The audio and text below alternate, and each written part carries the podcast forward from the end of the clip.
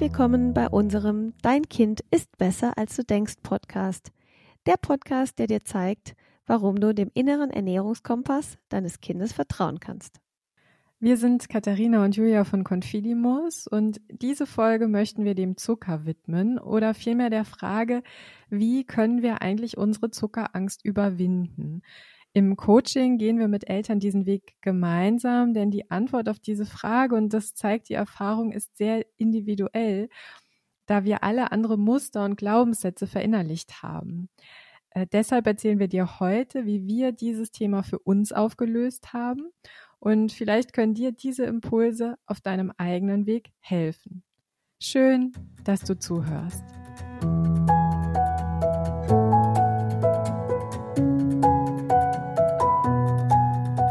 Ja, Katharina, das Thema Zuckerangst beschäftigt uns heute und das ist ja auch ein Thema, das wir beide sehr gut kennen. Und ähm, ja, ich habe es eingangs schon gesagt, wir sind ja beide irgendwie da auch einen Weg gegangen und hatten auch gewisse Ängste beim Thema Zucker. Insofern finde ich spannend, dass wir heute unsere Erfahrungen da nochmal teilen und einfach auch unsere Erinnerungen nochmal Revue passieren lassen wir haben jetzt gerade im Vorgespräch so ein bisschen überlegt ähm, und äh, auch mal so an unsere eigene Kindheit gedacht. Und du hast gesagt, ja, bei mir war das irgendwie früher so ganz klar. Ich habe morgens Max gefrühstückt und ähm, ja, da lag irgendwie auch überhaupt gar kein Fokus drauf. Und ähm, als wir so drüber gesprochen haben, habe ich gedacht, ja, bei mir war es eigentlich genau so.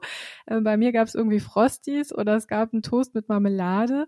Und irgendwie war gefühlt in unserer Kindheit dieser Fokus auf das Thema Zucker gar nicht so da. Und äh, du hast dann gesagt, ja, da ist heute so eine Fixierung, die es früher nicht gab.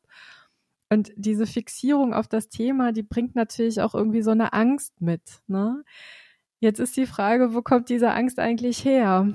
Ja, ich denke, das ist eine gute Frage, weil die Ängste ja auch immer ein Stück weit variieren. Ne? Also wenn man mal 20 Jahre zurückgeht, da gab es eine wahnsinnige Angst vor Fett.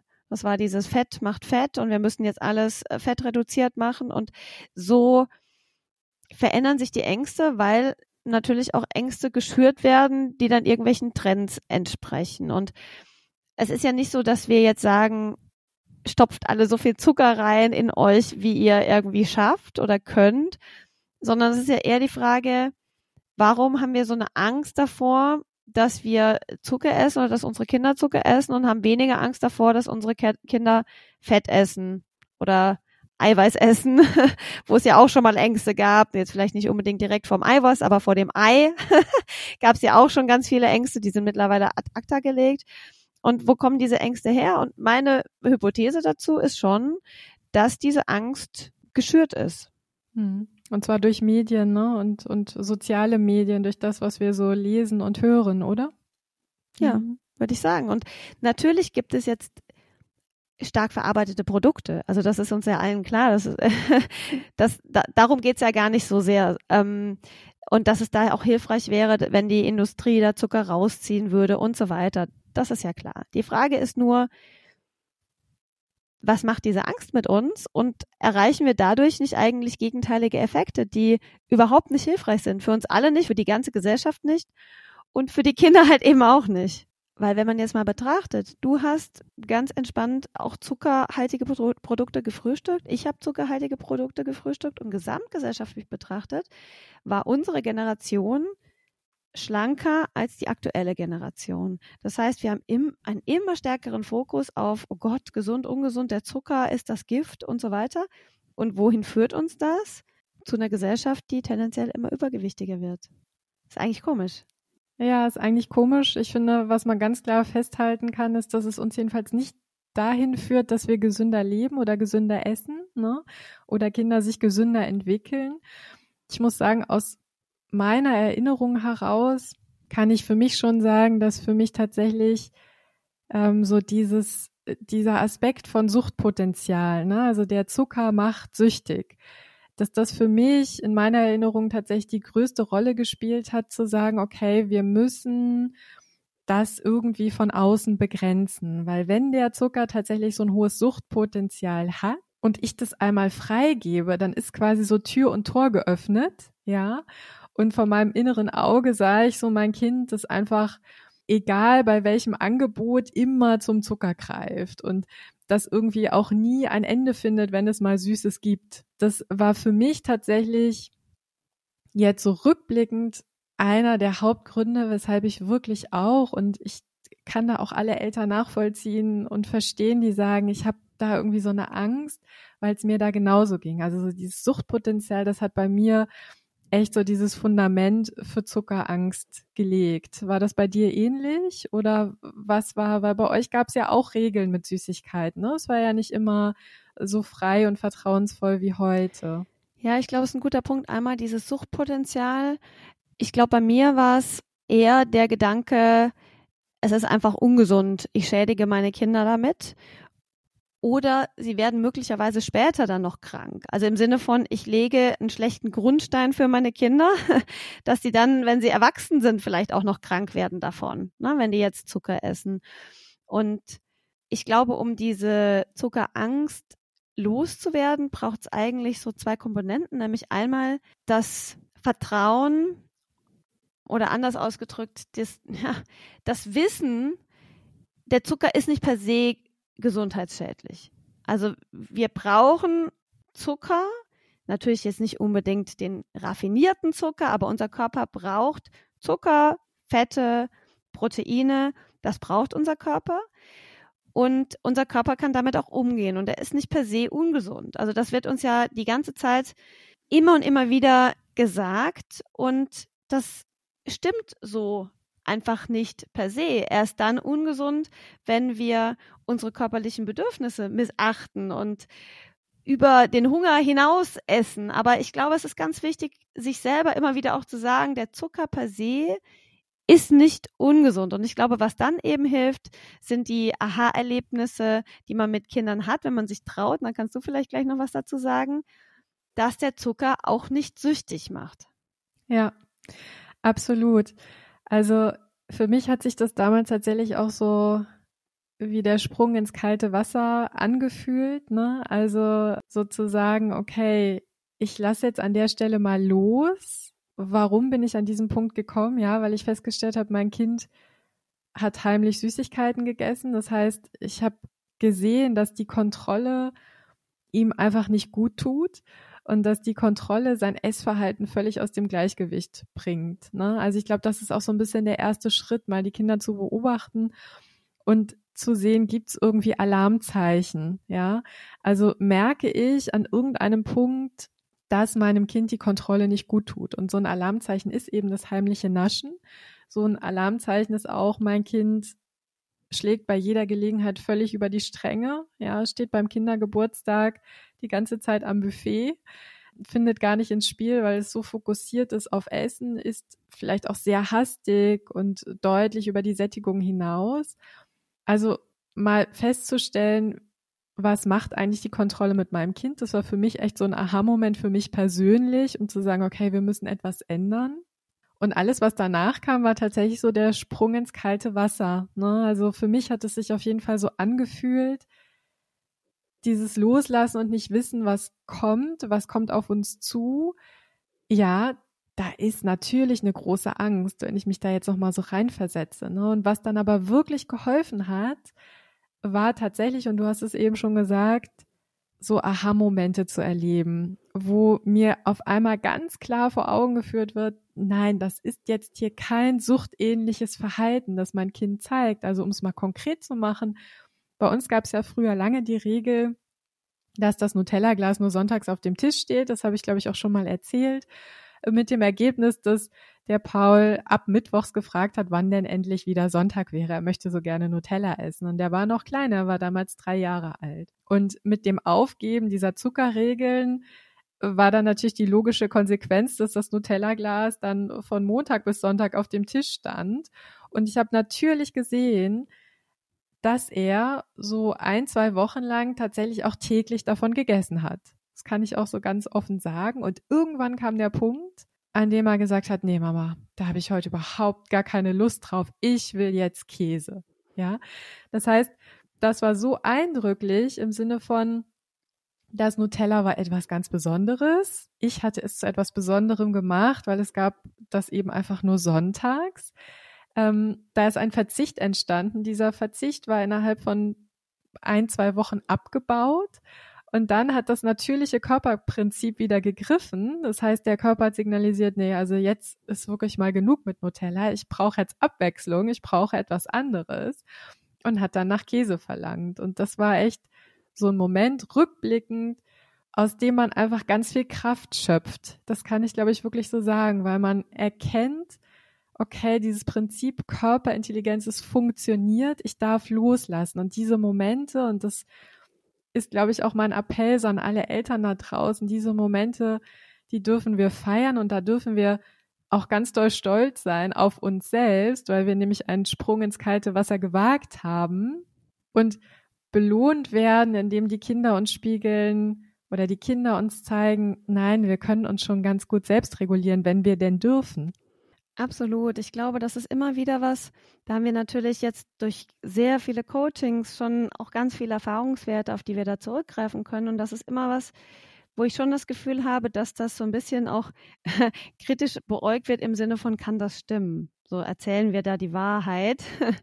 Und es betrifft ja nicht nur unsere Familie, sondern es betrifft ja viele Familien, die wir im Coaching auch einfach, ja, begleitet haben und die uns dann auch immer wieder voll Überraschung das weitergeben und sagen, unglaublich, was ich heute erlebt habe. Und ich glaube, dass gesellschaftlich daran irgendwie nicht geglaubt wird, ne? dass man irgendwie dieses Vertrauen nicht hat, dass es so medial auch geschürt ist im Sinne von äh, Zucker ist, so wie du es gerade gesagt hast, der Suchtmacher und so weiter, dass viele das gar nicht mehr für möglich halten, dass das anders ist, wenn die Kontrolle weicht und wenn einfach da wieder mehr Gelassenheit einkehrt und die Kinder aus dem vielfältigen Angebot wählen können, ähm, dann passiert das. Also ich habe jetzt gerade wieder letzte Woche hatten wir die Situation, dass wir wo zu Besuch waren und die Kinder gefragt wurden, wollt ihr ein Eis haben?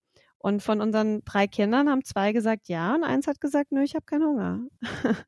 und das wird uns immer wieder nicht geglaubt und es liegt auch nicht daran, dass ich irgendwie besondere Kinder habe oder dass wir irgendwie da eine besondere äh, Familie wären. Überhaupt nicht, sondern das sind die ganz normalen Mechanismen, die sich immer einstellen. Das merken wir bei den gecoachten Familien, wenn diese Verzichtgefühle abgebaut werden.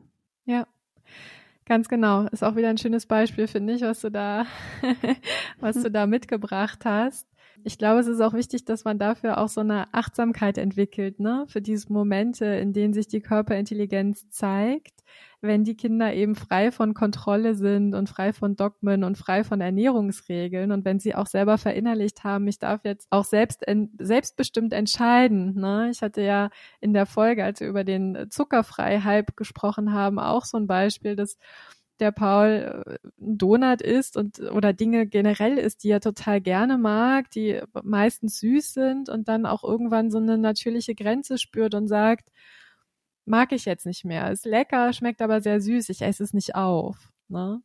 Ich glaube, das ist total wichtig, da auch so den Fokus drauf zu legen und vielleicht noch ein anderer Aspekt, auch zu schauen, wie geht's eigentlich meinem Kind, ne? Auch wenn ich vielleicht ein Kind habe, das viel Süßes isst, wie geht's eigentlich meinem Kind damit? Ist es fit? Ist es wach? Ist es leistungsfähig? Ist es aktiv? Na, haben wir auch schon gesagt.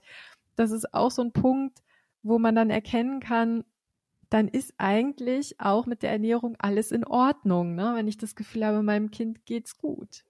Absolut. Ähm, was ich gerne auch noch mal kurz erwähnen möchte, weil ähm, es ist vielleicht auch schwierig, wenn wir die Dinge oft so ein bisschen in rosa-rot irgendwie beschreiben mhm. und sagen, ja, die Kontrolle fällt und die Kinder geben ihr Eis zurück. Wir erleben es natürlich schon im Coaching, dass Eltern, bei denen viel Verzicht einfach eine Rolle gespielt hat, oft auch bei ihnen selbst und die das an ihre Kinder weitergegeben haben, dass dieser Schritt dann die Gelassenheit äh, Einzug äh, halten zu lassen, dazu führt, dass natürlich die Kinder wahnsinnig überkompensieren. Und diese Zeit ist einfach sehr schwer oft durchzustehen. Ne? Also das ist schon auch wichtig, glaube ich, zu erwähnen, weil das wirkt dann eben tatsächlich wie diese Zuckersucht. Was es nicht ist, sondern es ist ein Überkompensieren, aber dass da dann einfach wahnsinnige Ängste in Eltern aufkommen, das verstehe ich natürlich total und das ist das, was wir natürlich wahnsinnig oft im Coaching begleiten, einfach Eltern durch diese Zeit zu bringen, wo dieser Verzichthunger aufgeholt wird und diese Frage, die wir am Anfang gestellt haben, Zuckerangst, wie kann man sie auflösen? Die geht neben dieser Erkenntnis, dass der Zucker nicht per se ungesund ist und der Tatsache, dass die Kontrolle die Probleme verstärkt, dann eben auch oft damit einher, dass man diese harte Zeit des Verzichthungerkompensierens irgendwie überstehen muss. Und das ist nicht einfach, vor allem wenn Kinder vielleicht sowieso schon kompakter gebaut sind und die Eltern einfach wahnsinnige Angst davor haben, dass die Kinder dann nochmal zunehmen. Und ja, diese Angst lässt sich eben immer nur dann überwinden, indem man so diese kleinen Schritte feiert und ja, sein Kind wahrnimmt und auch teilweise einfach durchhält. Ne? Oder was, was würdest du dann noch ergänzen? Ja, absolut. Also ich glaube, da können wir ja auch beide aus Erfahrung sprechen, dass das so eine Zeit ist, in der man unglaublich viel mit sich selbst kämpft. Ne? Und in der man oft so das Gefühl hat, okay, jetzt einfach Augen zu und durch, ne? Und ich kann mich erinnern, dass bei uns das tatsächlich auch unter uns Eltern hin und wieder zu einem Konflikt geführt hat. Wenn der Paul morgens aufgestanden ist und dann gesagt hat, ich möchte jetzt erstmal ein Eis frühstücken, dann hat mein Mann schon auch gesagt, das finde ich nicht gut. Ähm, das kann auch nicht richtig sein. Was vermitteln wir da an der Stelle? Ähm, und das heißt, wir haben da selber auch einfach ganz viel miteinander gesprochen was uns unterm Strich rückblickend aber auch gut getan hat, weil man irgendwie in einen viel engeren Kontakt gekommen ist irgendwie, obwohl es vermeintlich anfangs so ein Streitthema war, ne, haben wir aber immer eine gute Lösung gefunden, einfach indem wir uns darüber ausgetauscht haben. Und indem ich natürlich auch viel mein Wissen geteilt habe. Ich habe ja einfach auch sehr viel theoretisches Wissen oder wir haben ja sehr viel theoretisches Wissen an dieser Stelle inzwischen gesammelt nur man merkt auch immer wieder, dass was man in der Theorie weiß, das hilft einem manchmal auch nur bedingt in der Praxis, weil man sieht da das Kind, das zwei Eis frühstückt, ja, und es stehen einem innerlich die Haare zu Berge und man kämpft mit sich, man kämpft mit der Verantwortung, die man hat im Sinne von, ja, ist genau diese Frage, was vermittel ich da eigentlich? Kann das jetzt gut und richtig sein? Aber dann zu sehen, okay, nach zweimal Eisfrühstück sagt das Kind plötzlich, ich mag das jetzt nicht mehr, ich möchte jetzt Porridge oder meine Haferflocken oder mein Müsli, ja, das bestätigt einen dann wieder darin, dass man da auf dem richtigen Weg ist. Aber ja, ich gebe dir völlig recht, das ist eine verdammt schwierige Zeit. Und ich finde es auch völlig in Ordnung, dann zu sagen, ich hole mir da Hilfe, gerade in dieser Zeit, in der eben diese Kompensation so stattfindet. Ja, ähm, dass man sich da einfach von jemandem begleiten und beraten lässt. Das finde ich völlig legitim. Ja, ich finde es sogar einfach wahnsinnig wertvoll, weil, weil man eben nicht alleine ist und mit den vielen Fragen, mit denen man vielleicht konfrontiert ist, ne? einfach nicht um sich selber kreist, sondern das einfach reflektieren kann. Und ich glaube, dass das einfach sehr auch beruhigen kann. Ne? Da kommt man dann eben wieder leichter zu diesem Vertrauen zurück und spürt, okay, wir sind da jetzt gerade irgendwie auf einem richtigen Weg. Aber diese, ich glaube tatsächlich, so wie du auch gesagt hast, diese Zuckerangst, die baut sich am besten auf über positive Erfahrungen, die man einfach selber gesammelt hat. Eigene Erfahrungen, die man selber gemacht hat, weil die einfach dann so tief gehen und so spürbar sind und einen auch nicht mehr irgendwie einem auch irgendwie nicht mehr verloren gehen, sondern das ist dann so ein ganz klares Bewusstsein dafür, nein, es ist alles okay. Ja. Und ich glaube, da hinzukommen, dafür hat jeder so seinen eigenen Weg. Und wenn man aber da ist, dann ist es einfach sehr, sehr wertvoll. Ja, absolut. Also vielleicht nochmal in der Zusammenfassung, ähm, so der erste Schritt, ne, erstmal festzustellen, der Zucker ist nicht per se schädlich, sondern der Zucker ist schädlich, wenn ich zu viel davon esse. Und wie viel zu viel ist, ist sehr individuell und wir spüren das ganz gut körperlich, wenn wir zu viel essen. Ne? Dann der nächste Schritt quasi zu sagen oder mal hinzuschauen, was macht eigentlich die Kontrolle mit meinem Kind? Ja, und auf Basis dessen dann zu entscheiden, okay, wir versuchen loszulassen, wir wagen den Sprung ins kalte Wasser und lernen dann gemeinsam mit unserem Kind anhand von Aha-Momenten, wie gut sich tatsächlich auch das Naschen, der Zuckerkonsum selbst reguliert. Ne? Es gibt aber noch einen anderen Punkt, der ganz wichtig ist, äh, über den wir noch gar nicht gesprochen haben, nämlich das Thema Glaubenssätze. Was sind denn Glaubenssätze, Katharina? Naja, diese Glaubenssätze entstehen über Muster, die wir gelernt haben. Ne, wenn wir in der Kindheit immer wieder hören, du musst den Teller leer essen oder du musst das machen, du musst jenes machen oder du bist nicht gut genug oder du bist zu schlecht darin oder du bist zu dick, du bist was auch immer, man kann das endlos weiterführen, dann sind das Dinge, die irgendwann so fest verankert sind, dass wir das für wahr halten und gar nicht mehr hinterfragen, ob das denn wirklich wahr ist.